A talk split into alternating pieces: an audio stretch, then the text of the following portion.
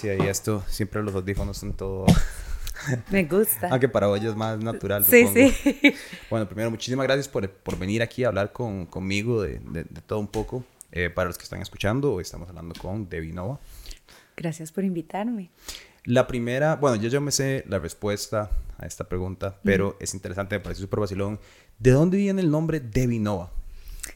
Eh, es una historia larga, pero bueno, para eso estamos acá. Eh, mi nombre eh, es Débora Nowalski. Ese es el nombre que me pusieron mis papás al nacer. Eh, no soy espía rusa, digo. mi hermano se llama Boris Nowalski, él sí le tocó así, el espía ruso Sí, full. un poco más pesado. Sí, sí, sí. Eh, pero toda mi vida me han dicho Debbie. Entonces, cuando me fui a vivir a Estados Unidos, eh, di mi nombre, Debbie Nowalski, así yo me presentaba y cuando llegué a Estados Unidos yo estaba tratando de conseguir chivos en bodas, en bar mitzvahs, en primeras comuniones, ¿verdad? Y me fui a Kinkos. Eh, Kinkos es como, ¿qué sería el, el Office Depot? Office Depot, de- ajá, ajá, ajá. a hacer mis tarjetas de presentación, que en aquel entonces, eh, o sea, yo estoy ya roca, en aquel entonces no habían teléfonos, smartphones, ¿verdad? Entonces uno tenía que dar su tarjetita de presentación. Y eh, me fui a Kinkos y le dije al, al chico, bueno, quiero que mi tarjeta diga Debbie Nowalski, singer-songwriter. Y, eh, y el chico era así como súper extravagante y súper friendly, súper amigable. Y me dijo, pero chica, mujer, ¿cómo te vas a poner Debbie Nowalski, singer-songwriter? Ese no es un nombre de artista.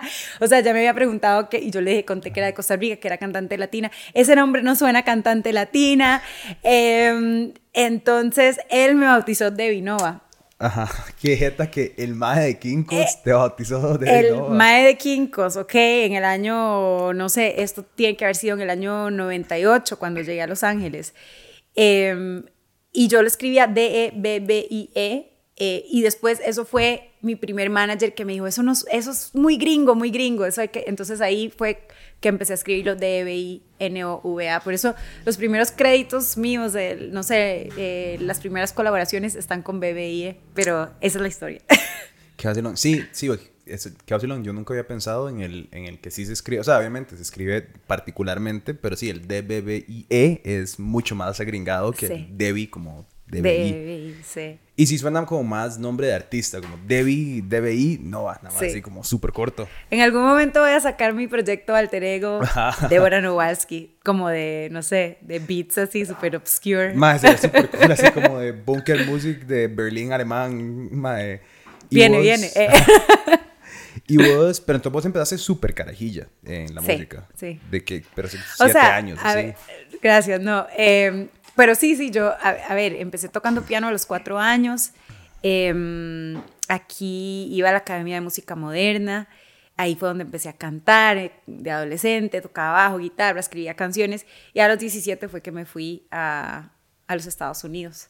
Eh, diría que mi primer trabajo así profesional en la música fue de corista de Sergio Méndez, que eso fue en el año 99. Yo tenía 18, 19 años. Sí, hace, hace rato. o sea, Hace bastante. bastante tiempo de darle a la música. mucho. Cuando vos empezás, vos siempre supiste como, "Ma, yo voy a ser cantante o en algún momento dijiste como, ah, no, voy a hacer otra vara. O fue, fue muy dedicado a la música de que eras muy carajilla. La verdad que eh, primero quería ser bailarina. Yo bailaba eh, jazz y ballet y me encantaba. Entonces de adolescente como que preadolescente, digamos, ese siempre era el sueño, como de estar en un escenario moviéndome, bailando. Y eh, empecé a descubrir mi voz y creo que sí, fue como a mis 15, 16 años que a ver, no, no lo tenía muy en claro y todavía no lo tengo muy en claro, pero no lo tenía muy en claro cómo se veía eso en un escenario, pero sí sabía que quería estar en escena eh, haciendo performance. Claro. Sí, que yo, es- eso es vacilón porque estaba conversando con algunos artistas, algunos músicos y, y esa necesidad de estar en escena, ¿verdad? De, de convertir, casi que convertirse en alguien más y aparecer en el escenario es como una línea conductora y muchas veces no saben cómo, cómo se va a materia- materializar esa necesidad de estar enfrente de otra gente y como hacer un espectáculo, pero sí lo veo mucho en, en muchas personas. Vos Bueno, el otro día estaba con esta artista joven costarricense, Canina. Sí, súper, que súper está amazing. Muy cool ella y Sí, estábamos hablando de... talentosa. Sí, súper talentosa y, Súper. y está y apenas empezando, ¿verdad? Entonces estábamos hablando como de, de ese proceso de transformación. Ella me decía que mucho de lo que le sorprende a ella es que a veces Eva no necesariamente es canina y a veces canina no necesariamente es Eva. O sea, Sí. como que hay una separación entre la persona, ¿verdad? Y la persona Del re- escenario. real. Sí. ¿A vos te pasa eso? ¿Vos sentís que Novalsky es diferente a Nova? Vieras que creo que menos ahora que antes. O sea, eh, creo que ya desde hace, diría, unos 5 o 6 años, eh, he encontrado un lugar muy mío en todo lo que hago. O sea, como que se ha permeado la Nova y la Novalsky. eh, y ahora lo veo mucho siendo madre porque eh, soy una mamá artista, o sea, y, y, es como que es el paquete, el paquete que, comple o que le tocó a mi hija, ¿verdad? Y, y me cuesta mucho separarlo, más bien es como que yo creo que eh, esos primeros años fueron precisamente para entender em, cuál era mi voz y cómo, cómo eso em- empieza a tener una vida saludable dentro de mí, porque es difícil estar, en- bueno, para mí es súper difícil como eh, estar entre las dos. Siempre obviamente va a haber una cosa en, en escena y también en el micrófono, o sea, cuando te, te, te pones en estudio, que pues, pues es lo que hacemos, es un performance, pero, pero más y más siento que ese gap se está cerrando y, y que soy yo en todo lo que hago, así. Claro. Sí, es, es, es interesante. Es, es una. Porque muchas veces lo que necesita de vos el escenario y la audiencia y la gente, di, puede ser que vos tengas un pésimo día, pero dice, ya te es un chivo y, y tenés que ir a convertirte en la persona que la gente quiere ver, no necesariamente la persona que te sentís ese día mal o lo que sea, es tu trabajo al final del día, ¿verdad? Sí, sí. Cuando, cuando vos te vas de Costa Rica, te vas de Costa Rica a los 17. ¿Cómo fue ese cambio? Porque vos ya vas y creciste acá, tu vida, tu adolescencia y todo, y ahora vas para allá y además hay un proceso que, bueno, ahora yo creo que más y más a- a- se nos está permitiendo como adentrarnos en nuestras raíces culturales para des- como salir, ¿verdad? Eh, Artísticamente. Pero ¿cómo fue para vos ese proceso de ado- adoptarte y a la cultura gringa, además, ¿verdad? Y en, Los Ángeles, ¿verdad? En Los Ángeles, sí. Em, fue duro, o sea, eh, no sé, cuando uno es tan carajillo como que no se da cuenta lo, lo rudo que son las cosas y em, ese primer año fue bastante rudo para mí, pero yo como que siempre he sido muy, muy terca, o sea, como que siempre he tenido como mucho enfoque y fue como al final de ese año que, que me regresé aquí porque me sentía, tuve como una cri- crisis de identidad, una depresión y no entendía por qué, y era porque me había separado de, de mi novio, del cole, de mis papás y vivía sola en un apartamento, eh, cantando de noche, yendo a la, a la escuela de música de día. em, y, y, y sí, o sea, en cuanto a, a identidad y asimilación, yo creo que algo me pasó interesante que fue con la composición, que yo eh, empecé escribiendo en inglés. Eh, ¿Por qué? Porque escuchaba música gringa creciendo y era lo que, era lo que conocía. O sea, yo es- escuchaba a Fiona Apple, a em, Tori Amos, a todas estas chicas que tocaban piano y cantaban y nunca había escuchado eso en español. Entonces, em, todos esos primeros años, de hecho mi primer álbum es como un 75% de inglés, todo lo escribía en inglés. Y fue como, después de ese primer álbum, un proceso de reconocer de dónde venía eh, y empezar a escribir en español. Pero creo que el escribir en inglés era mi escudo para estar en Los Ángeles, o sea, como para entrar a esa cultura. Eh, y bueno, eso hablando del trabajo, pero en la vara personal, o sea, me eh, di llegar de 17 años, me pasaron por, o sea, pobrecita mi mamá, ¿verdad? Porque yo la llamaba con unos cuentos y más que, o sea, malas noticias, ¿verdad? Eh, me destrozaban el corazón, eh, no sé, chocaba, o sea, como, digo, uno carajillo viviendo en una ciudad grande, o sea, Claro. se pueden imaginar todo lo que me pasó, sí. ¿Vos te vas, pero te- en ese momento entraste directo a la U o estabas en un programa de música? Estaba en un programa de música que se llama, eh, bueno, ahora le cambiaron el nombre, pero en aquel entonces era LAMA, Los Angeles Music Academy. Eh, era un programa de un año y de ahí entré a UCLA al programa de etnomusicología. Eh, no me gradué, hice dos años de, de la carrera y ya después eh, me, me cayó el brete de Sergio Méndez. Qué chuzo.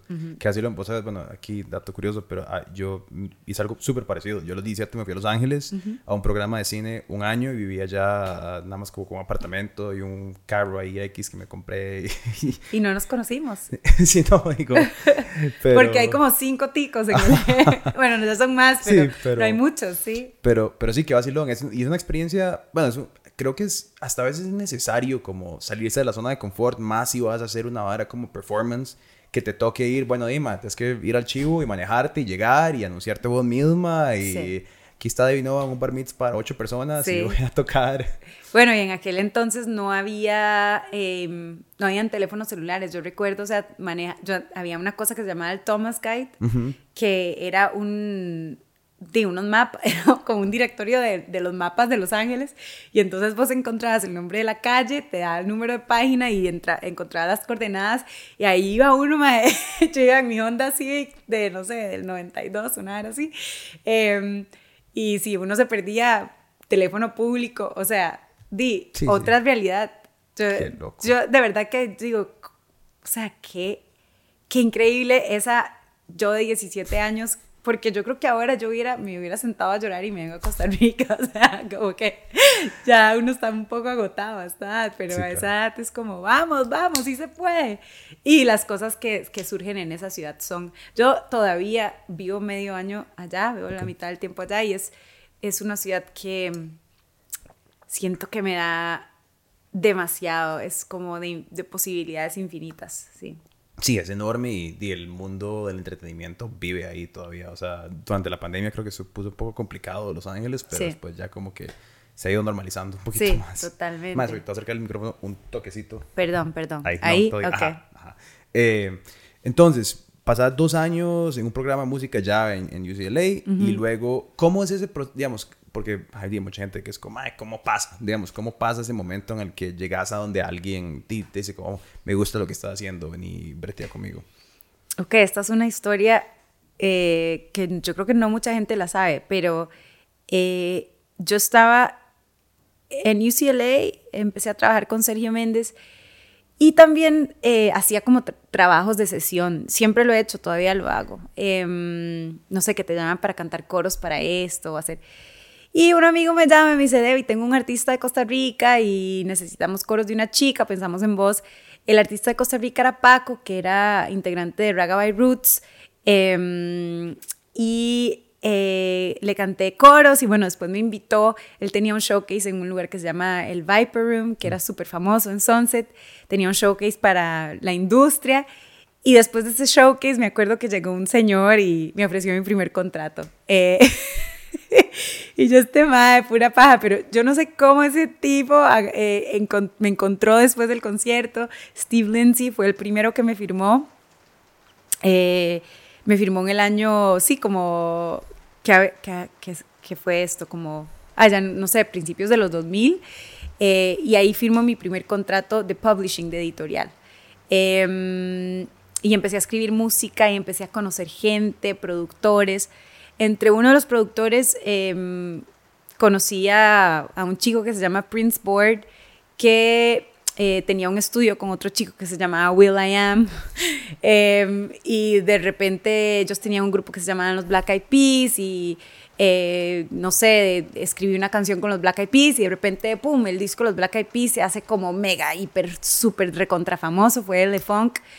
Y así te puedo contar miles de historias, o sea, eh, hay como, yo, creo que en, en, todo lo que uno hace hay como un 75, un 80% de brete constante, o sea, constancia, constancia, levantarse todos los días y después hay un 20% como de, del destino, de estar en el lugar correcto, en el momento adecuado y, y tener un pincelazo de, de, suerte y pum, cosas sucedan. Hey, no scrollen, suave. Les vengo a robar solo un par de segundos. No pasa nada, no existe sin las personas que nos ven, leen y escuchan. Ahora estamos haciendo todo lo posible por crecer, hacer más contenido, seguir hablando de formas diferentes, crecer diferentes canales y hacerlo de una manera única, validado además por las personas que nos ven y necesitamos de su apoyo. Hoy les traigo dos opciones. Una es que se suscriban a patreon.com slash no pasa nada oficial, donde ponemos todo nuestro contenido exclusivo. La otra es que si no les gusta o se les complica Patreon, que compren una suscripción a nuestro newsletter premium, que es la mejor manera de conectarse con No pasa nada todas las mañanas, sin anuncios y con el contenido exclusivo de Patreon. Somos incómodos, no le caemos bien a todo el mundo, pero para los que sí les caemos bien, lo necesitamos hoy más que nunca. En serio, realmente lo necesitamos. Entonces, les agradezco muchísimo y esperamos verlos en patreon.com slash no pasa nada oficial o en el boletín diario. Sí, qué loco eso, ¿verdad? El otro día estaba viendo el documental, no sé si ya lo viste, de Kanye West, el de tres partes. Sí. Que es, es loquísimo ver, bueno, primero un mae que haya visionado su futuro al como 40 años adelante. Pero más allá de eso, di eso, ¿verdad? El mae entra, está Jay-Z en el estudio, el mae es como, mae, ¿puedo tirarte un par de horas en la cabina? Y entra, pum, y, se hace una de las canciones más famosas que hay, ¿me entendés? Mucho, pero obviamente, antes de llegar a que estuviera Jay-Z en el estudio de pura guava, hubieron años de brete, preparación, de, de trabajar en la vara, ¿verdad? Que yo creo que muchas veces de a uno le cuesta como materializar eso, ¿verdad? Uno ve a la gente tal vez en el momento que lo descubren. Sí. Pero son muchísimos años antes de eso para llegar a ese punto, ¿verdad? Sí, yo siempre le digo a, a, a, las, a, los jóvenes que me preguntan, ay, ¿cómo empezaste? Yo siempre digo, a mí me tomó 10 años sacar mi primer álbum. Porque sí, yo era feliz de corista de, de, Sergio Méndez y de repente estar en un estudio con Will I Am y, y, tener un contrato de publishing, pero mi sueño siempre era como escribir mis canciones y cantarlas. Y eso yo, yo lo saqué en el 2010, imagínate, yo me fui en el 98 a Los Ángeles y me tomó realmente desde ese primer contrato disquero, eh, di 10 años. Entonces, sí, no es de la noche a la mañana. Y yo, de hecho, hablaba esto con Canina. Eh, di que, que para estos estándares horribles de, de nuestra industria hermosa, ya una mujer de 30 años se ve como una mujer vieja. Mm. Y para mí ese fue el comienzo de mi carrera como solista. Y se lo dije a ella porque ella estaba preocupada también de su edad y yo, madre, no, o sea, yo comencé, yo saqué mi primer álbum a mis 30 años. Y, mm, y sí, tal vez si veo para atrás digo, uy, hubiera hecho esto o lo, o lo otro, pero, pero tal vez no estaba lista, o sea, tal vez este era el momento, este es el momento, o sea, yo me siento muy feliz con el recorrido y, y toma tiempo, o sea, son años de años. Claro. Sí, además que tal vez en Costa Rica en específico tampoco teníamos muchos ejemplos de muchos artistas marcando el camino, ¿verdad? Algo que hemos hablado con muchos artistas acá y es como aquí todavía falta mucha industria y como decís vos, digamos, vos tenías estos, estos, estos ejemplos de estas mujeres, digamos, en Estados Unidos que eran cantantes y pianistas al mismo tiempo y performers, pero si bien han habido algunos artistas, Costa Rica no está lleno, ¿verdad? No es dominicana, no es Puerto Rico, donde uno tira una piedra y hay, hay cultura musical. Aquí ha costado mucho más y creo que tal vez por eso además marca más la diferencia, ¿verdad? Vos venías de una, obviamente estabas en Estados Unidos, pero tus reflejos de quién estaba haciendo eso y cómo generar una identidad y, ¿verdad? Digo, si uno quiere ser reggaetonero en Puerto Rico, tenés un montón de guías espirituales, ¿verdad? Que te dicen, mae, puedes irte por allá o puedes irte por acá ser un artista que nace en Costa Rica es otra vara por completo. Totalmente, sí, sí. Em, y, bueno, me hace pensar obviamente en María Pretis, en Marta Fonseca, eh, Miriam Jarquín, que era mi profesora de canto. Em, esas eran las mujeres que, di, que yo tenía de ejemplo. pero siento que ahora hay muchas, o sea, yo vuelvo a ver y solo esta semana Mishka sacó un sencillo, Canina sacó un sencillo, Fátima Pinto le está yendo súper bien en México, eh, Xiomara también ha tenido una carrera súper, súper em, eh, exitosa. Eh, y bueno, yo estoy ahí pulseándola también, entonces di como que cada vez somos más, creo que cada vez hay una cultura de, em, de, de darle. sin embargo, nos falta Muchísimo. O sea, eso que decís de Puerto Rico, yo siempre me lo pregunto porque Puerto Rico no es una población más grande que Costa Rica. Sin embargo, em, a ver, ¿sabe? si está ligado a Estados Unidos, entonces en cuanto a charts, sí tiene más peso que Costa Rica.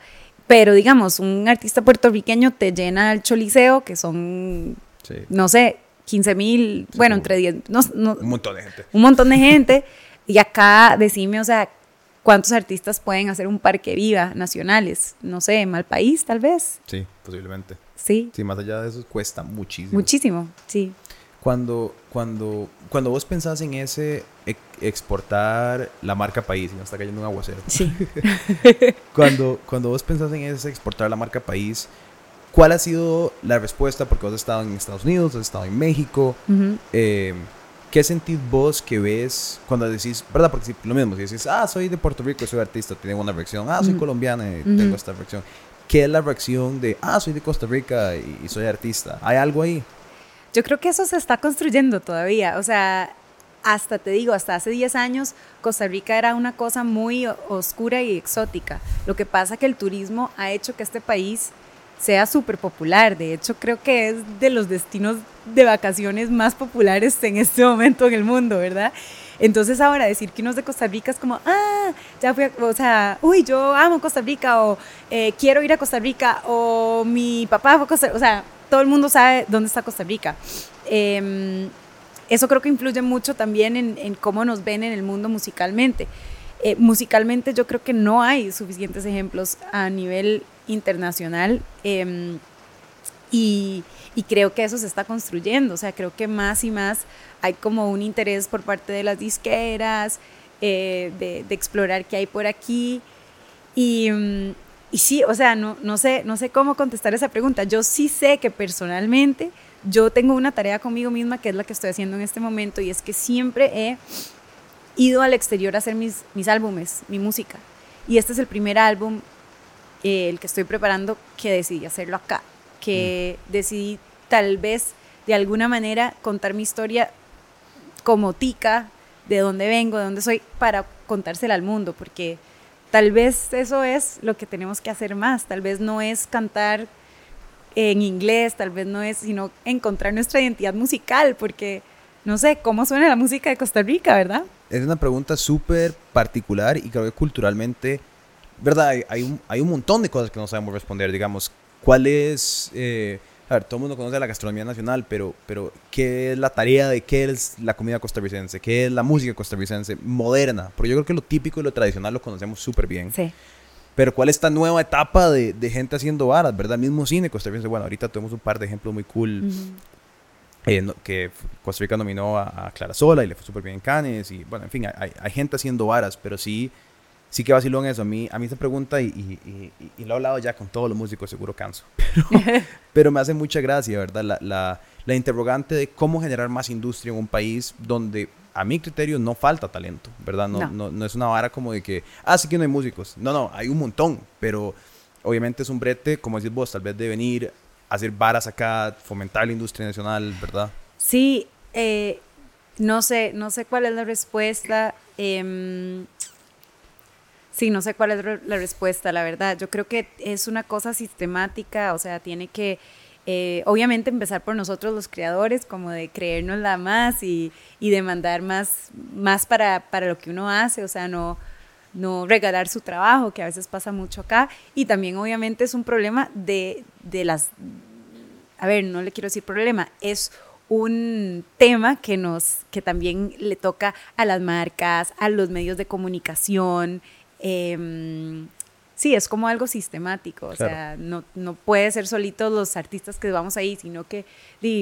eh, los medios de comunicación tienen que apoyar, que apoyan mucho, o sea, digo, sos un medio de comunicación, em, las marcas eh, a la hora de hacer campañas o a la hora de promocionar conciertos, o sea, em, promocionar artistas costarricenses también.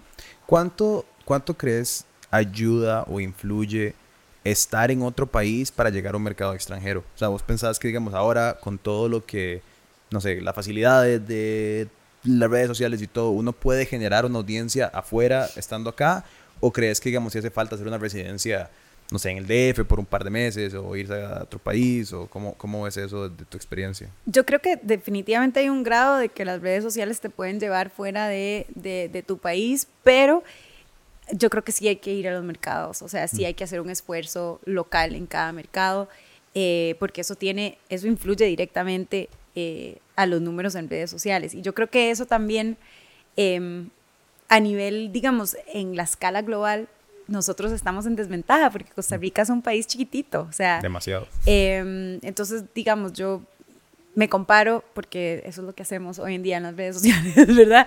Con alguien como Francisca Valenzuela, que es chilena, eh, que tenemos una carrera relativamente parecida, pero Chile es mucho más grande que Costa Rica, ¿verdad? Entonces, los números de ella son, son relativos a su mercado.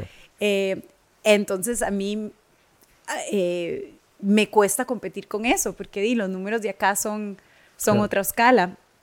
eso hablando en temas de números, porque al final ¿Qué es el éxito, verdad? Es una pregunta así también muy, muy específica. ¿Es el número de streams o es la calidad de, de, de, tus fans? De, para mí es como poder hacer lo que hago, o sea, poder, de poder hacer música. Em, entonces, sí, en cuanto a números, yo creo que siempre vamos a estar en desventaja aquí, en Costa Rica.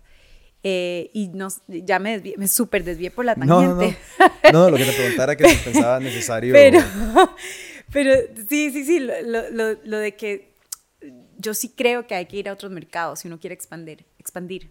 Sí, sé cómo es. sí, expandirse, sí, llegar a, llegar a otros mercados. Yo creo que sí hay que salir, sí. Sí, porque es una pregunta que, digamos, nosotros que tenemos, somos medios, pero desde que empezamos, por el hecho de que somos una compañía 100% digital, ¿verdad? Siempre mi visión fue como, obviamente empezar en Costa Rica, ¿verdad? Pero pensar como, ¿por qué, Costa Rica, ¿por qué el headquarters no pasa nada? No puede ser Costa Rica como el device es Brooklyn, ¿verdad? Es decir, sí, aquí está, pero es una compañía que le habla a todo el planeta Tierra. Pero siempre me queda esa pregunta de como, ¿qué tanto hay que llevarle el producto al otro mercado, ¿verdad? Como pasar tiempo ya y, dedicarle un tiempo, porque también creo que las audiencias no las llegas a conocer realmente si no estás ahí un ah, rato, ¿verdad? Sí, A, a, ver, el ejemplo de Vice, que pensé en Anita, por ejemplo. Anita es una superestrella brasileña que antes de hacer el crossover, o sea, ya tenía Brasil es, ¿cuántos? 100 millones de habitantes. Entonces, claro, para un Spotify o para una... O sea, ellos empiezan a ver esos números y eso tiene mucho peso. Entonces, hay una industria que de repente dice, y madre, tenemos que entrar, entrarle a esta vara porque es... Eh, em, porque hay mucho dinero ahí, o sea, ¿verdad? Entonces, yo creo que a nosotros nos cuesta un toquecito más porque eh, no competimos en esa escala global, que tal vez era lo que estaba tratando de, de, decir antes. Entonces, sí, ir a México, yo, para los artistas que están comenzando, o sea, yo, yo les digo eso, como si vos tenés la posibilidad, me recuerdo ahora que hice Nace una Estrella con Során y con PRI, si ustedes tienen la oportunidad de salir de Costa Rica, aunque sean estos primeros años de su carrera, y explorar y, y, y construir algo, yo creo que sí es súper valioso. Sí, claro, no, yo, tiene sentido. Si ya te vuelves popular regionalmente, pero regionalmente son un pueblo de México que tiene 10 millones de personas, es muy diferente a te volviste el más, más famoso de Costa Rica, que si todo el país te escucha son 5 millones de plays. O sea, no es necesariamente. Sí. Y ahora con un mercado muy global y muy competitivo. Muy competitivo, sí. O sea, siento que la industria de la música cada día se convierte más en, bueno, primero en una como economía de singles, ¿verdad? Donde tienes que sacar un single y que la vara suene en TikTok y que pegue rapidísimo. Y, y, no tanto ya ni siquiera como un álbum. O sea, ¿verdad? No, los álbumes murieron. O sea, los álbumes es una cosa para mí súper romántica. Es como, yo, yo los amo. O sea, pero es una idea romántica, no es una idea práctica para nada. Digo, porque yo misma, o sea, ¿cuántos álbumes realmente escucho yo? Solo de los artistas que me, que me encantan. Pero eso es algo de no sé, a mí me encanta como la idea de, contar una historia, de pintar un, cuadro, ¿verdad? Eh, retratar un momento, pero realmente en cuanto a industria, o sea, Sí, sí. No es necesario. Sí, cuánta gente se está sentando a escuchar todo un álbum, dilo, más die hard fans, pero al final del día, DC, no sé, ahora que salió el no, el sábado, el, el viernes el sábado, el álbum nuevo de Drake, fue como que, mamá, vas a sentar a escuchar toda esta vara, pero muy rápidamente es como, no, esto para playlist, esto para playlist y esto para playlist, y ya fue, ¿Cuántas veces vas a sentar a escuchar todo, un álbum otra vez? Sí, sí, sí, es, es, como te digo, yo creo que es una idea romántica que tenemos los artistas, definitivamente la tengo yo, y lo seguiría haciendo, o sea, ahora estoy preparando mi quinto álbum y amo que siempre son como que entro como en un ciclo en, no sé, en un vibe, eh, que tengo un concepto, que, que, que, tengo que explorar, que me saca la mierda, o sea, es, es me, eso me cuadra. Yo no sé si eso yo lo podría hacer con un solo di con cuatro minutos de música, sí. bueno, ya ahora son como dos y medio. y para TikTok es uno. sí, cada día es como, madre, aportemos esto. Y se volvió a ver a Adrián de Sony, yo para TikTok. sí, pero, pero obviamente eso influye, ¿verdad? Eso obviamente empieza, digamos, eh, el otro día escuchaba, bueno, yo hablé con Canina, esa chica que, ay, madre, como que formar, se me olvidó el nombre de ella, pero formaron como toda una estrategia en la que fingieron que ella iba a tener iba a sacar una canción a raíz de lo que los comentarios de TikTok le dejaron y era como esa canción como A, B, C, D, F, U, N, no sé qué y al final era como, fue como un montaje y después se descubrió, pero bueno, no importa, al final igual la canción es muy buena. yo no sé de eso. Sí, cuénteme, yo cuéntame. O sea, la vara fue que, ok, esta chica eh, se le hizo súper viral esta canción y el video original que hicieron, ella le dijo a la gente como, hagan, deje un comentario de qué hago la canción. Y entonces alguien le puso a hacer una canción del abecedario. Entonces ella tiene un video donde ella dice como A, B, C, está así como escribiendo la canción y al final la escribe y se vuelve súper viral. Ahora, después salió a darse que la canción estaba reescrita hace ah, tiempo, ¿verdad? Y después como que Una estrategia. brillante. Brillante.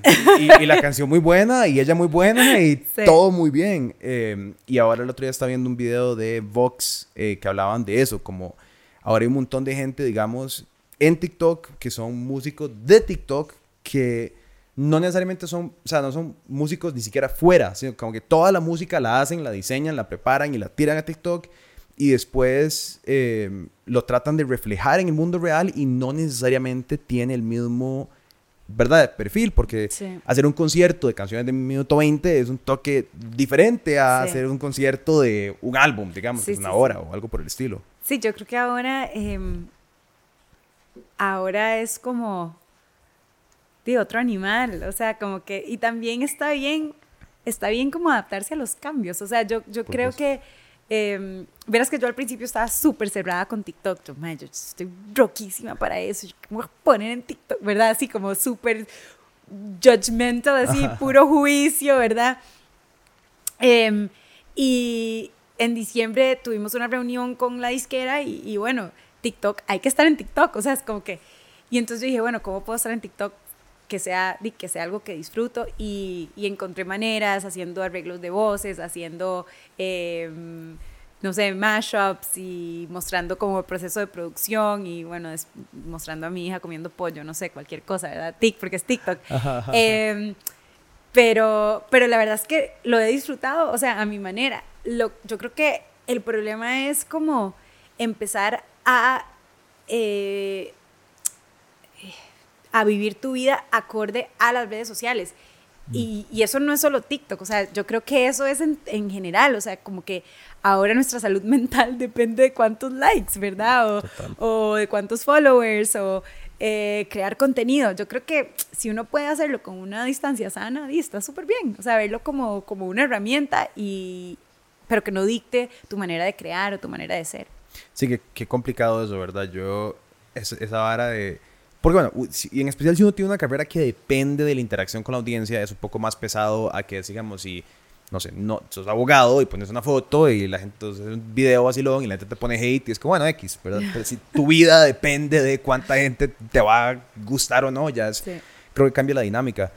Pero sí, eso, es, raro, ¿verdad? Digamos, a mí me pasa, yo trato de no leer los comentarios lo más posible, pero igual pueden haber 17 mil buenos comentarios, no lee uno negativo y es ah, como ese mae. En el pecho. qué, qué, raro, ¿verdad? Sí, es la naturaleza humana y yo creo que la, eh, la oración clave que fue la que dijiste es si tu vida depende de, o sea, tu vida, de, no, nuestra vida no debería depender de eso. Eh, lastimosamente sí, es, o sea, cuando, cuando lo que uno hace es para presentárselo a los demás y inevitablemente eso va a afectarnos, ¿verdad? Claro. Es como que hay que desarrollar un escudo para que, para que uno pueda como, que ese comentario, pero inevitablemente siempre causa una vara aquí, es como, o sea, yo le contesto, ¿verdad? En mi cabeza y nunca contesto en mi vida real. ah, no, nosotros sí contestamos bastante. yo no, yo no, yo no contesto, pero ay, hay, hay cosas como que... Sí, claro. Sí. Te joden, o sea, es full. Sí. Ahora, y ahora, bueno, pasamos dos años donde no básicamente los conciertos se eliminaron Mm. de, de todo. Eh, ¿cómo, ¿Cómo fue esa separación de los chivos del público para, para vos? ¿Cómo viviste ese, ese proceso de no poder presentar tu música, digamos, ahí a la gente? La verdad que ha sido duro. Yo creo que yo lo sigo viviendo. A mí se me, se me ha extendido un poquito porque quedé embarazada y, em, y ahorita, bueno, mi bebé tiene nueve meses y estoy como que ya finalmente volviendo. O sea, acabo de tener mi primer viaje de promo y es como, gente, porque todo lo he hecho como por pantalla y me hace mucha falta. O sea, sí me hace mucha falta. Yo llevo desde eh, marzo del 2020, que fue como el, el último momento que estaba como chiviando regularmente. He hecho cuatro conciertos, imagínate. Entonces, ahorita lo que me está pasando es que hay una parte de mí como es que, ¿será que todavía puedo hacerlo? ¿Será que ya se me olvidó? ¿Será que, verdad? Es como, y yo creo que también el posparto, o sea, hay, hay muchas eh, mamás que probablemente escuchen esto y me entiendan, hay, hay como un recalibre absoluto de identidad, de quién soy, puedo, sigo, sigo pudiendo hacer de lo que hacía antes, o sea, como que en eso estoy en este momento. Entonces, eh, yo creo que ahorita, ahorita lo que, lo que siento es como muchas ganas de sentarme un mes en mi casa a tocar y a reencontrarme eh, para después salir a.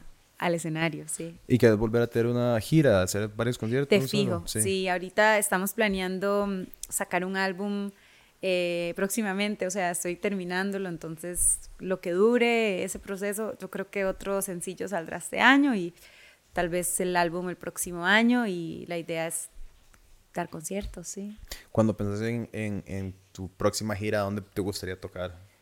En todo lado. Así, lo más posible. Lo más posible. Sí, es que siento como que este es, es ahora el momento, o sea, como que si no lo hago ahora, probablemente ya no lo haga. Mm. Sí. Claro, porque, bueno, además la, la agenda de coordinar una gira con ser mamá Sí, es un es tema durísimo. complicado. Sí. A ver, yo soy súper fatalista. Mi, mi esposo siempre me dice, o sea, porque usted tiene que ver todo como tan extremos, como si no es ahora, nunca más en la vida, ¿verdad? No, o sea, obviamente que así no es la vida. Pero sí me siento como con muchas ganas, con mucha energía.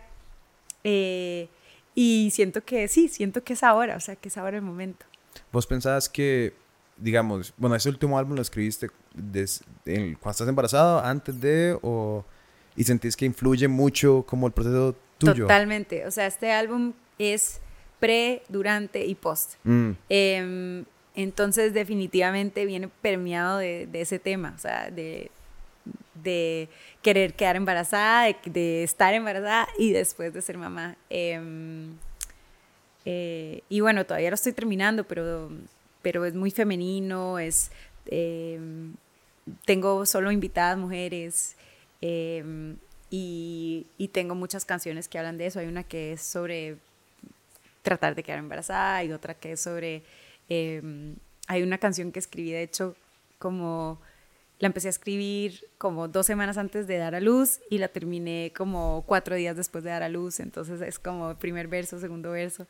Y, y sí, es, es, es un momento muy particular en mi vida, ¿verdad? claro, es un viaje súper personal y que Sí. te define por completo el antes, durante y el después. Pero total, o sea, es una cosa loquísima eh, la transformación. Es una transformación total y profunda y absoluta lo que sucede antes y después. Sí. Pues siempre, pregunta, me, me parece interesante, ¿siempre quisiste ser mamá? ¿Si era algo No. que tenías en planeado por...? de- no. No, de hecho, eh, siempre pensé que no iba a ser mamá y a mis 37 años mm, tuve el llamado, sí. Qué vacilón. Sí, qué interesante. Es, es, es algo... sí, porque, eh, es una pregunta que creo que aparece nada más como a esta generación. Creo que los papás, ¿verdad? Como era Sí. obvio, era un... De fijo vas a tener un montón de hijos, pero creo que ahora más y más se vuelve nuevo y, Sí. y es interesante ver artistas como, como comunicar esa experiencia, digamos. eh, Yo sigo varias comediantes mujeres que, que ahora o tuvieron un bebé o tienen varios y como que su temática lo tratan de, de hablar de eso, o varias escritoras que estoy Sí. siguiendo ahorita y obviamente pues yo no voy a ser mamá, puedo ser papá algún día, pero, pero, pero sí es algo que pienso y cómo ese viaje creativo obviamente te va a afectar, ¿verdad? Lo Sí. que hablamos ahora de, de, de la diferencia entre un single y un, y un disco, ¿verdad? Sí. En un disco puedes contar esa experiencia y, y narrarla, en un single jamás vas a poder como englomerar toda la experiencia de ser mamá antes Sí, y no, después. jamás, jamás. Es- y, y creo que em, todo como que, todo, que, todo como que se alineó porque eh, después de muchos años de vivir en Los Ángeles, fue por la pandemia que nos vinimos acá,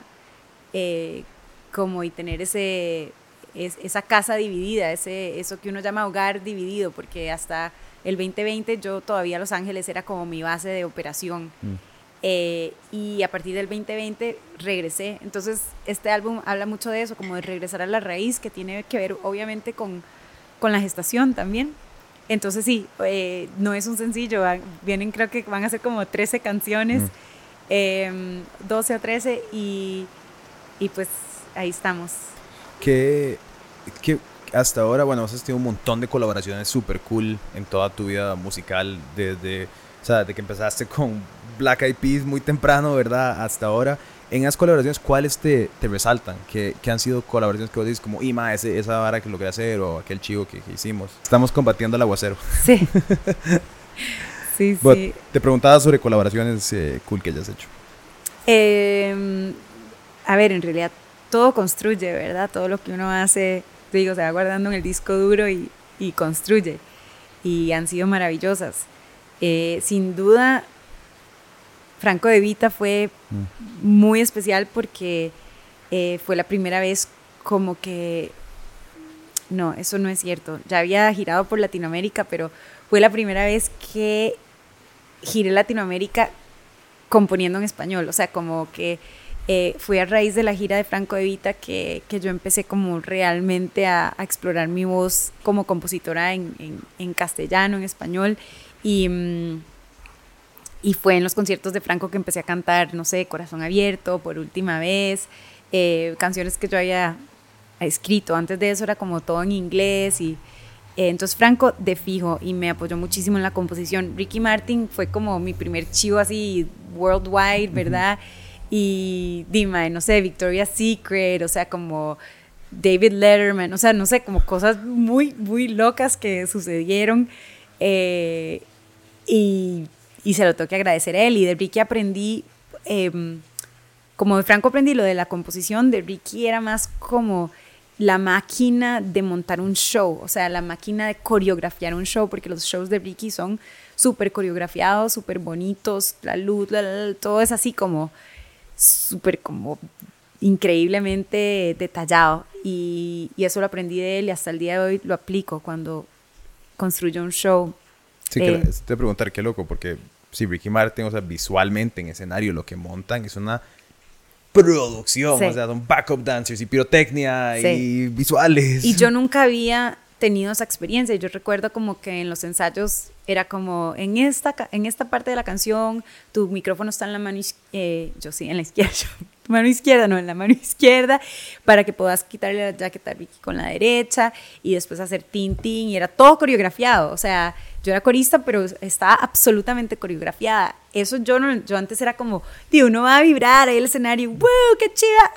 Pero con Ricky era todo como, o sea, y por eso se ve tan cool. Entonces, em, eso sí lo aprendí mucho y todavía lo sigo aplicando. Em, y no sé, o sea, di, la verdad que eh, creo que esos dos resaltan, fueron como muy marcados en mi vida, sí, Franco y Ricky. Y qué Delon porque son, o sea, de cierto modo son artistas muy diferentes. O sea, Totalmente, sí. o sea, son dos extremos, digamos, de una, de, de una forma de ser súper populares, súper mundiales, súper globales, pero con Franco Vita tiene una experiencia totalmente diferente a la de Ricky Martin. Totalmente diferente. Y una audiencia muy diferente también. Totalmente. O sea, girar con Ricky fue totalmente otra experiencia que girar con, con Franco. Pero yo creo que yo tengo un poquito de los dos en mi mm. música. O sea, yo creo que aunque yo soy cantautora y me siento al piano, o sea, a mí me encanta la música pop y siempre como que gravito un poquito más hacia lo pop que hacia lo mm, cantautor, así como trovador. Eh, no sé si tengo, o sea, tal vez como en gran ciudad fue un poquito más como cantautor, pero creo que en general eh, gravito, y tengo de los dos. Ajá, Puedes mezclar un álbum con un poquito de un poquito de... ¿Qué, ahora, bueno, estás sacando un álbum, pero cuando pensás en colaboraciones que te gustaría hacer con, y que tal vez vas a trabajar ahora, no sé si puedes decir o no, pero o que te gustaría en algún momento llegar a, colaborar con quien te gustaría trabajar, que no haya, tal vez que ya hayas trabajado o que no has trabajado con ellos. Em, uy, hay muchísimos, hay muchísimos. O sea, eh, ay, no sé, yo siempre sueño en grande. A mí me, Mi artista favorito es John Mayer y, o sea, lo amo, lo amo, amo, amo. Eh, Alicia Keys, me encantaría hacer algo con mm. ella porque es súper referente para mí. Claro, ahí, sí, ahí se ve un, parentesco. Sí, em, entonces así, sí, soñar en grande. Qué buena nota sería un, un collab con John Mayer. ¿Verdad? Súper chuzo. Manifestémoslo. Mae, sí, a Chile. hacemos un clip de esto y taguemos al Mae. Sí, sí. Eh, sí, John Mayer es un... Lo invitamos a Costa Rica. Que venga. sí, que venga. Además, o sea, debería venir a tocar. Sí, full. Aquí o sea, aquí vende, Mae, promotores. Ajá. Tráiganlo a John, yo le abro el concierto, hacemos el conecte ahí. Hacemos, mae, mae, sí, John Mayer. John Mayer para mí fue como uno de mis primeros como maes que realmente me metí en la vara de escuchar todo, lo que hacía. Sí. Todo lo que hacía. Y ahora, di, no sé, soy como fan de él como ser humano. Como sí. su... Más, pues es que más es stand-up comedy. Sí, sí. o sea, no sé, tiene como multifacético la personalidad. Y es que yo creciendo, bueno, mis amigos eran como unos nerdos de la música, todos, pero eran más metaleros. Full. Algo te, te da una historia que contarte. Y, y mae, muchos de los mae metaleros son súper fans de John Mayer porque mae técnicamente es un crack en la guitarra. Entonces, di, sí, están escuchando a Steve Vai haciendo solo loquísimos y en eso es que es como Continuum. Y es como, ¿qué nota estamos escuchando? Sí, ¿Qué más a contar de...? No, eh, bueno, diferente a lo que acabas de decir, pero ayer fue el Día del Padre, primer Día del Padre de mi esposo, ¿verdad? Ah, claro. Y entonces veníamos de camino de Guana a Chepe y entonces yo le dije, hoy usted tiene toda la libertad de tocar la música que usted quiera, ¿verdad? Ay, mae, entonces de repente era como Pantera. Así metal o, ochentero, mae, heavy. Ay, o ¿cuál fue el otro? Em, ay, Dios mío, eh, Metallica, ¿verdad? Y yo, o sea, mae, que lo que era, porque a mí, yo siempre he creído que a mí me gusta toda la música, pero realmente yo no estaba disfrutando ese momento, ¿verdad? Y entonces le digo yo, ¿cuál sería como el equivalente de que yo le haga esto a usted? Y él me dijo, John Mayer. Pero yo creo que es también porque él sabe que, que lo amo. entonces pone un poco celoso. Claro, claro, claro, claro, sí, sí. Pero sí, ayer, ayer mi bebé y yo veníamos... O escuchando metal heavy de los 80. Recetadas con... Pantera. Y Carajillas, ¿nunca tuviste una época ponqueta? Como... May, es que, o sea, como para aparentar cool, tal vez sí. Pero yo amaba a Mariah Carey y a Luis Miguel. O sea, la verdad es el otro lado de la Tony Braxton, pues sí, Mariah Carey, Luis Miguel. Pero sí, de repente sí, tenía un novio ahí que le cuadraba corn, entonces como que yo... Qué bueno, corn. Aparentaba como que sí me gustaba, para, pero no. Nunca ha sido como Sí, sí, más bien. O sea, mi hermana me encanta mm. el grunge, pero que es un poquito más musical. Sí, en pero, pero lo que es ah, así. Así, sí, el, el, speed metal pesado sí, es otra vara. No, no, no, no lo logro. Sí, yo más bien tuve como que. Yo tuve mi época súper como heavy rechazo todos los otros géneros musicales que no sean el punk y el metal. Y después con la vida ya fue como, ah, no, Luis Miguel es mi papá tiene razón. Luis Miguel es un chus. y ahora, bueno, quiero poner a, Lauren a ver la serie que dicen que es buenísima también. Uf, sí. La de Netflix no la he visto todavía, pero dicen que es rajada. Rajada y uno de yo me volví a enamorar de, de todas las canciones. La verdad es que eran súper, súper canciones. Sí, son rajadas. O sea, uno, mae, cualquier fiesta donde pone Luis Miguel cambia el ambiente durante un toque, pues todo el mundo se mete en la vara. Sí. ¿Vos alguna vez has hecho composición para películas o para series? Em, no, me encantaría, o sea, he hecho canciones, sí compuse una canción para una película de Erika Bagnarello, que es directora costarricense, eh, compuse una canción para un documental de eh, que se llamaba First Lady of the Revolution, o sea, he hecho, he hecho varias mm. cosas eh, pero nunca he scored, o sea, nunca mm. he hecho música para la película, siempre ha sido como la canción claro. en el soundtrack. ¿Cuál? La de Keylor. Navas también, eh, la de Carla Medina, la de eh, Como en el mar, sí, han habido varias, pero nunca he hecho el scoring, me encantaría. Es, es, un proceso tuanis, es, y es... Y es es vacilón porque la relación que llevas con el director, digamos, es mucho más personal porque la, el score tiene que hacer tiene que llevar el, mensaje filosófico tal vez hasta adentro de lo que dice la, la película, ¿verdad? Sí. Sí, de hecho es, es, interesante porque ahorita estoy en un momento en el que empiezo a ver que me están como dando curiosidad algunas otras cosas dentro de la industria de la música. Eh, y si veo que también creo que tiene que ver con que soy mamá y es un poquito más cansado, entonces eh, me gusta la idea de trabajar en proyectos que no me hacen tener que viajar tanto. Claro. Y, y he estado explorando y creo que, que, en algún momento algo así vendrá, sí, como de meterme en un proyecto visual y, o hasta música para, no sé, para musicalizar eh, televisión también o advertising o sí, cosas así. No, es chiva. Es, es, yo, yo, bueno, yo tengo nada más dos cortos que trabajé con, con, con músico específico, pero fue una relación muy cool porque te dimensiona. Digamos, en ese momento fue muy chido porque tuve alguien que me dio todo el brete pro bueno, entonces fue como, bien, hagámoslo juntos y yo carajillo en la U. Pero sí le agrega un layer más, digamos, a el actor, el guion y luego la música que te va haciendo todo un brete encima de lo que ya, ya vas viendo. Sí que mm, el, el, ahora te está sacando música nueva pronto, ¿verdad? Sí, sí, el plan es, eh, ya está casi, casi terminada. Es como que me falta, bueno, me falta quitarme el miedo. es que qué miedo sacar, sacar música nueva. Sí, te da ansiedad la respuesta a la gente, ¿qué va a decir todo el mundo? Sí, sí, sí, siento presión. Y es obviamente self-fabricated, o sea, yo me lo estoy fabricando porque nadie me está presionando, pero... Eh, el plan es sacar, o sea, ahorita acabamos de sacar un sencillo que se llama Luciérnagas. Quiero sacar otro por lo menos este año. Em, tal vez si el álbum está listo, que ya está casi listo este año, y si no, principios del próximo. Cuando, cuando sacas música, ¿qué es, lo que, ¿qué es lo que más ansiedad te da? Como el hecho de que la gente no lo escuche tanto, que la no respuesta... Sé, no sé, porque al final mi vida no va a cambiar a este punto, ¿verdad? Es como que ya... Por eso te preguntaba, como me parece interesante que en este, a donde estás vos en tu carrera, yo diría como, mae, saquen esa vara. No, mae, qué, va, eh, qué rico sería, pero no, siento como que...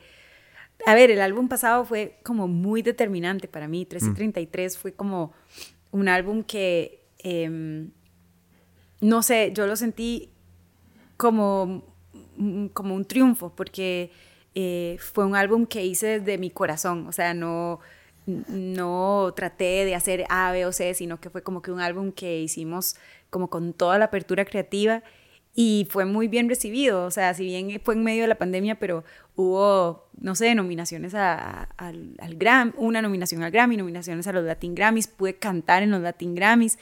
Eh, entonces, di, naturalmente, uno no quiere caerse de ahí, o sea, quiero como que este álbum eh, de le vaya, le vaya bien, ¿verdad? que no sea como qué triste que no le fue bien, pero de ahí, al final, al final hay que sacarlo. Sí, sí, sí. Y va a estar bien de todas maneras. ¿Vos, sos perfeccionista al punto como de... Porque el otro día estaba viendo el, el David Letterman tiene My Next Guest con Billie Eilish. Y fue la primera vez en mi vida que entendí como la cantidad de cortes que puede haber en una canción, la cantidad de, para los que no saben, eh, bueno, yo lo aprendí, lo pueden ver mejor explicado por David Letterman que por mí acá y puedo, puedes corregir, pero una canción, digamos, la graban un millón de veces y después agarran esta voz y la conectan con esta voz y la conectan con esta voz, uno piensa que es como one take, tome, jale y, y cierre, ¿verdad? Sí, sí, yo soy, yo soy parecida a Billie Eilish, o sea, yo no hago tantas tomas como ella, eh, a veces sí, la verdad. Pero generalmente son como, a mí me gusta hacer como cinco tomas mm. eh, y de ahí hacer el comp. Eh, entonces sí, es un proceso, es bonito. A mí me encanta compiar mis voces, es de mis cosas favoritas para hacer. Eso es loquísimo, yo no sabía del todo, porque bueno, eso, eso, es muy similar a lo que hacemos nosotros, digamos, como con un guion, con una escena de una película, ¿verdad? Que no logra 7 millones, pero yo jamás entendía que eso es parte del proceso de grabación. O sea, yo decía ahí, una de falló, esta falló mal, vamos desde, desde cero. Pero a ver, no todos los artistas son así, digamos. Hay cuentos de, eh, de Shaka Khan, ¿verdad? Que tiene esa voz impresionante, que la tipa con una pata de pollo en una mano y un vaso de whisky en la otra cantaba I'm every woman. Ok, done. O sea, como que la tipa, ¿verdad? Eh, Sí, sí, uno y me voy a la choza. Uno y me voy a la choza. Sí, Qué eh, entonces hay artistas así. Creo que Amy Winehouse era como así también, mm. como que la tipa no hacía, no le gustaba hacer muchas tomas. Aretha Franklin, o sea, como que sí hay. Eh, y antes, ¿verdad? No existía, no había la era digital, entonces tenías que cortar cinta y pegarla. Eso no existía antes, ¿verdad? Entonces, lo que escuchás de em, lo que escuchás antes de que, que, que, entraran las computadoras, eso era si acaso unas tres tomitas y escogíamos una y tal vez se hace un pinch por ahí, un punch por ahí, ¿verdad? Claro. ¿Qué, ¿Qué tanto influye, digamos, como el productor en ese proceso, digamos, de decir, ma, agarremos, eh, mira, la sexta me gustó más que la tercera, o esos sos vos, digamos, ¿cómo, cómo es ese proceso? Dependiendo, yo con Juan Pablo, esto se me, se me, se me quiere ir, no te vayas. Eh, Juan Pablo no se mete en las voces del todo. Ok. Es, un proceso, o sea, yo a veces le pregunto, ¿te parece, te gusta? Pero eh, de hecho él se va del estudio cuando yo grabo voces con, con el ingeniero. Eh, y hago el comp sola. Okay. Sí, entonces él, él, no se mete, pero sí hay muchos, digamos, Cachorro López, que produjo mi segundo álbum. Eh, Cachorro era, o sea, me hacía sudar. Ahí sí, eh, me acuerdo, para una canción hicimos 14 tomas y me dirigía, hacerlo así, no lo hagas así, eh, hagamos esto. Él se metía de lleno en las voces, entonces depende del productor. Sí. Y, y debe ser un proceso interesante porque en el momento que estás imaginándote una canción que está muy sola y está vos en tu proceso. Pero eso es que abrirte a di, un montón de información que te va a llegar y hay que saber tener paciencia, imagino, también a sí. comentarios y crítica y, ¿verdad? Sí. Vos te acompañas mucho, lo, lo, lo llevas más sola el proceso, ¿cómo dividís esa interacción con las diferentes voces que, que van influyendo? De dependiendo, o sea, eh, este álbum en particular como que me rodeé de... de de, compañeros, o sea, Juan, Juan, Pablo, Miguel Rico, que es un pianista, eh, compuse con ellos dos. Eh, entonces hay, hubo varias cosas que nacieron de ese proceso de composición, eh, pero en general soy yo como en mi casa componiendo y después llego al estudio y, y Juanpa como que construye el track alrededor de lo que de lo que yo le presento y ya la parte de las voces sí hemos trabajado así, como que él me regresa a mí la pelota y yo ahí como que termino el proceso. Qué, sí. qué loco, sí, es súper es súper interesante. Yo creo que mucha gente no sabe cómo esa construcción de todos los productos finales, hoy por hoy, digamos, por ejemplo, en el cine. En el cine es una vara como si el director tiene mucha influencia, pero el momento que se lo entregas al editor, eh, si no estás ahí, el editor puede grabar y hacer otra película sí, por total, completo. Total. Eh, creo que en la música me voy enterando, sí. no sabía qué era. Pueden haber muchas fases de interacción ah, sí. bueno, antes de... Y después, perdón, eh, de, después creo que la parte de edición en nosotros le llamamos la mezcla. Mm. Porque la mezcla, eh, en algunos casos, digamos, a mí ya en, en, el álbum pasado y este, lo que hago es que una vez de que terminamos nosotros, yo se lo paso a otro ingeniero, a un tercero que no, no ha estado involucrado en todo el proceso para que él empiece como a armar el rompecabezas de todo lo que va escuchando. Eh, y eso sí puede cambiarte una canción totalmente. Claro. O sea, porque si vos le subís a un eh, redoblante y le bajas a un teclado, la canción suena totalmente diferente eh, que si está, no sé, o sea, los niveles. Claro. Entonces, esa es la edición para nosotros. Claro, sí, sí, di, por supuesto. Si de un momento a otro le bajas un toque a las voces y subes la guitarra para darle más prominencia a algo, eh, es sí. otra canción por completo. Es otra canción. Y después lo que ustedes llamarían colorización, Ajá. yo diría que es el mastering. Claro. Que es un proceso un poquito más sutil, viste que la color colorización, o sea, sí, vos puedes saturar la vara y hacerlo como blanco y negro, pero al final como el producto como que ya... Sí, ya está. Más ya o está. Eh, la, el, la, masterización es parecida, eh, se lo das a otro ingeniero que lo que hace es eh, cerciorarse de que no hayan picos, de que la voz, se, digamos, en un álbum, de que la voz esté como presente igual en todos los, los tracks, de que los niveles estén eh, di, bien smooth, así, Ajá. bonitos, y eso es lo que hace la masterización. ¿Qué tanto notas se pierde esa calidad, digamos, en el momento que uno ya lo llega a escuchar como en un Spotify, digamos, por ejemplo, o en un... Porque, digamos, hay mucha gente que son audiophiles. Entonces, sí. como, ah, tengo mi setup en mi casa, digamos, yo tengo un, un setup de vinilos que, que, me meto mucho en la vara, pero tampoco soy un audiophile como, sí. como los que hay. Pero, digamos, del, del momento que tienes un disco no compresionado al momento que uno lo escucha en un stream, no sé, en, en, YouTube, ¿qué tanto sentís vos personalmente esa transición? No, o sea, cambia muchísimo. Pero así, para serte súper honesta, yo soy cero snob okay. con eso. Por eso me rodeo de tan buenos ingenieros, porque mm. si fuera yo, o sea, di, yo grabaría en cualquier lado, con cualquier micrófono, eh, con ruido, no sé, yo, yo no tengo ese chip, mm. y, y, entonces eh, cuando yo, es, es horrible, pero eh, nos pasamos a una casa en, ¿cuándo fue? En, ay, soy perdida, ¿en qué estamos? En, junio. En septiembre del año pasado nos pasamos a una casa y todavía no tengo dónde escuchar, o sea, escucho música en el iPhone. o sea, qué horrible, ¿verdad? Qué vergüenza, pero yo soy como cero snob con eso, pero es todo, o sea, una cosa es escuchar música con unos headphones deliciosos eh, y otra cosa es escuchar, la verdad, así Sí, un player en el fondo de una fiesta. Cambia totalmente. Y ahora todo es, pierde calidad, pero es, de nuevo, es el mundo en el que vivimos. Sí, sí, es. es... No, lo que nos pasa a nosotros mucho, digamos, nosotros exportamos es un proyecto y es como, mae, ni siquiera gasté la energía en 4K y la gente lo va a ver en un teléfono acá y es como, entonces, ¿para qué vamos a gastar toda la memoria y todo el proceso y todo el brete para grabarlo en una calidad que literalmente o sea, nosotros aquí en el estudio de colorización con Rafa Chinchilla lo vamos a ver y aparte de él, nadie más lo va a volver a ver así nunca. Sí. Es súper loco, pero creo que es lo que digo, ¿verdad? Influye, no tiene que ser negativo, creo que nada más es el proceso adquirido con la modernidad, ¿verdad? Es como, dime, si la gente va a escuchar tu música por un video de 30 segundos y después por eso te encuentran allá, de para qué quejarse, nada más acoplémonos y... Sí, sí, y, y nunca se sabe qué es lo que tiene ese hook, o sea eh, puede ser de algo tan sencillo como una estrategia de marketing de TikTok, ¿verdad? O sea, digo, no, no. Lo que sí es que la calidad, digamos, lo que uno puede controlar, para mí eso, eso es lo que uno tiene como que darlo todo. Para mí es como, bueno, la composición, mi voz, eh, la parte musical. Yo ahí es donde yo sé que yo di, no, no voy a eh, comprometer la calidad. Em, y como te digo, me rodeo de, ingenieros que, primero que me amo como personas y, eh, y que sé que son gatísimos, porque yo eso sí que, o sea, sé cuando algo me gusta y cuando algo no me gusta, pero decirte como, hay un clic en el track del bajo, en tal compás, y, o sea, yo sé como, wow, qué rico suena esto.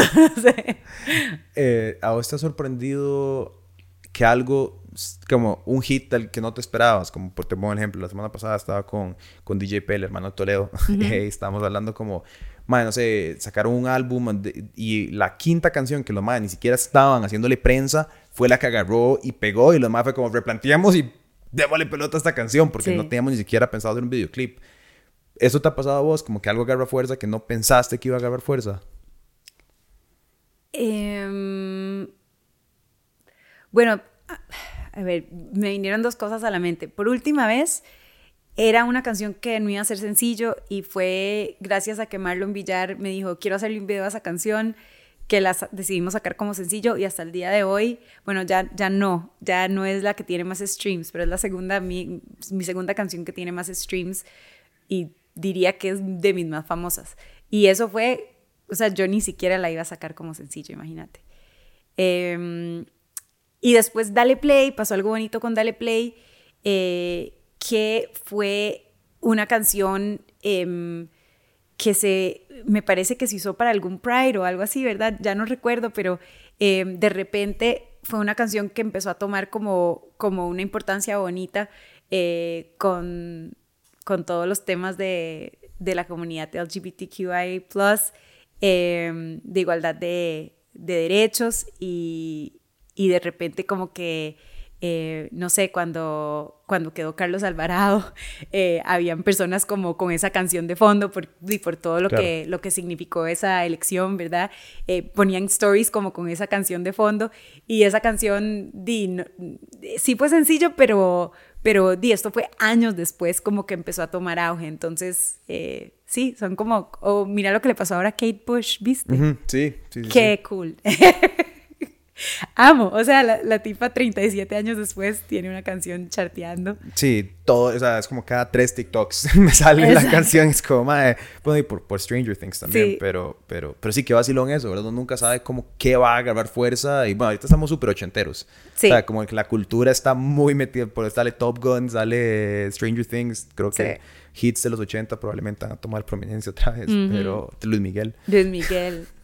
Eh, no, mae, pero qué cool, si no, es, es, ha sido todo un ride, creo que, creo que justo decir que tal vez vos has sido las artistas ticas que más prominencia ha, ha, tenido eh, y ha sido una carrera muy, muy exitosa y muy chiva de ver. Eh, yo, yo pasé muchos años afuera de Costa Rica. Yo volví en el 2019 después de casi siete años afuera. Y puedo decir que, que siempre Debbie No era como un referente. Conozco, madre, Costa Rica, ah, Debbie No. ¿Sabes? Más o menos, ok, paso. Bueno, qué bueno, qué Eh, bueno. y entonces te deseo todos los éxitos, madre, en estos Muchas próximos gracias. singles del álbum. Puedo estar ahí esperando. eh, cuando ya lo saques, saca la música. No tengas miedo a qué, qué, qué- qué va a pasar. Voy a tener que, que ver qué me tomo. Sí, exacto. Y, ah, bueno, y, ah, antes de que se me olvide preguntarte, dijiste que estabas haciendo un podcast ahora. Sí, sí, sí. Bueno, eh, una de las cosas muy bonitas que me pasó en la pandemia es que a raíz de que no habían conciertos, me metí a hacer un, un sitio para mujeres que se llama Círculos 3 y 33, que son círculos de mujeres. Hemos hecho varios ya virtuales y, y algunos presenciales cuando se ha podido. Eh, y bueno, surgió la oportunidad este año de convertir como ese, esa idea de círculos de mujeres en un podcast. Entonces son mini círculos, somos cuatro mujeres hablando. eh, y eso va a salir, si Dios quiere, en julio. Sí. Qué cool. Son, vamos a hablar de, de hecho, Canina vi- vino a uno de mis, te estoy copiando, a uno de mis episodios que hablamos del edadismo, que hablamos, la invité por eso, porque ella me decía, estoy muy vieja, y yo, no, ver. Entonces hablamos de, de por qué las mujeres tenemos como esa presión de no envejecer. Claro. Eh, y cosas así, pero te decía que es un reto para mí enorme porque a mí siempre me han preguntado cosas, yo nunca he sido la que pregunta y estaba súper nerviosa y ahora que vi el video yo era como, "Mae, me veo súper nerviosa, entonces espero que para los próximos episodios ya me vea un poquito más relajada, pero lo disfruté muchísimo y bueno, ahí, ahí también por mis redes sociales voy a estar contándoles cuándo sale eso. ¿Dónde, dónde lo puede encontrar la gente cuando lo quiera Eh, buscar? bueno, va a estar en todas las plataformas de audio y, eh, y va a estar en teletica.com. Cool. Ahí es donde se va a ver el, el visual. Ok, Sí. súper. Y no, es para que todo el mundo vaya a buscar el podcast, el single y el disco eventualmente cuando salga. Muchísimas gracias, David, por Ay, haber, gracias a vos. haber Qué, hablado qué un linda rato. conversación. Gracias por invitarme. Sí. Súper buena nota. Y ya saben, encuentren a Devinova en todas las plataformas y en TikTok. Hey, no scrollen, suave. Les vengo a robar solo un par de segundos. No pasa nada, no existe sin las personas que nos ven, leen y escuchan. Ahora estamos haciendo todo lo posible por crecer, hacer más contenido, seguir hablando de formas diferentes, crecer diferentes canales y hacerlo de una manera única, validado además por las personas que nos ven y necesitamos de su apoyo. Hoy les traigo dos opciones. Una es que se suscriban a patreon.com slash no pasa nada oficial donde ponemos todo nuestro contenido exclusivo. La otra es que si no les gusta o se les complica Patreon, que compren una suscripción a nuestro newsletter premium, que es la mejor manera de conectarse con No pasa nada todas las mañanas, sin anuncios y con el contenido exclusivo de Patreon. Somos incómodos, no le caemos bien a todo el mundo, pero para los que sí les caemos bien, lo necesitamos hoy más que nunca. En serio, realmente lo necesitamos. Entonces, les agradezco muchísimo y esperamos verlos en patreon.com slash no pasa nada oficial o en el boletín diario.